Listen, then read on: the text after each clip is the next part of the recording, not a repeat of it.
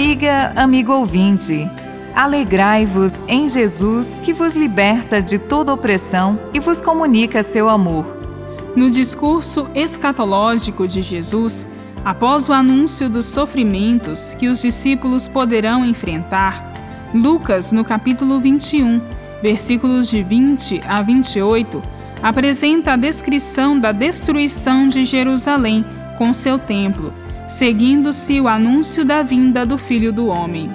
Esta descrição começa com a advertência de Jesus. Quando virdes Jerusalém cercada de exércitos, sabei que está próxima a sua destruição. Os que estiverem na Judéia, fujam para os montes.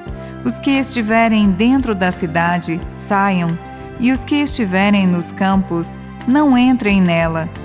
Como expressão do drama vivido, são feitas lamentações sobre aquelas que estiverem grávidas e estiverem amamentando. Em seguida, é anunciada uma grande angústia na terra, e muitos, na cidade, cairão ao fio da espada, e Jerusalém será pisada por nações grandes abalos nos astros e na terra. Então precederão a vinda do Filho do Homem, a qual significa o restabelecimento do humano e da vida na terra, no que se manifesta a glória de Deus.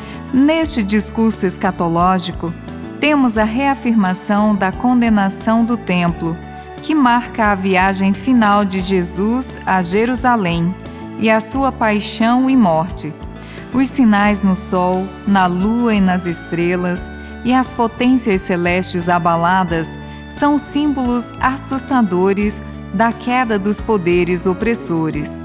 E na proclamação final, quando a destruição do templo acontecer, os discípulos irão levantar-se de cabeça erguida, porque está próxima a sua libertação. A libertação dos discípulos acontece quando se libertarem da ideologia do templo e de sua lei. A vinda do Filho do Homem na pessoa de Jesus é a manifestação do poder, do amor e da vida que frustra os objetivos dos poderes da morte. Este processo de libertação se faz ao longo da história, de maneira paciente e perseverante na unidade dos que amam a paz e a vida. É importante estar vigilante, não se deixar seduzir pelo sistema de mercado global, mas integrar-se na solidariedade global contra a injustiça, contra a guerra e pela paz. O grande abalo do universo se deu pela encarnação em Jesus, no qual Deus de tal modo se fez humano que nos tornamos divinos. Bíblia, Deus com a gente. Produção de Paulinas Rádio. Texto de Irmã Solange Silva. Apresentação: Irmã Solange Silva e Irmã Bárbara Santana.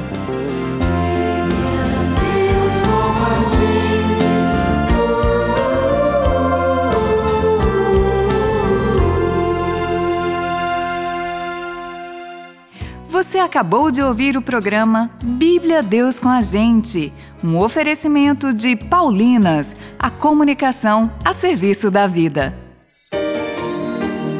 Neste mês em que celebramos o dia de Nossa Senhora das Graças, o nosso pedido é que a Mãe de Deus nos leve ao seu Filho Jesus, por meio da canção Nossa Senhora das Graças, de Ricardo Sá. Abençoa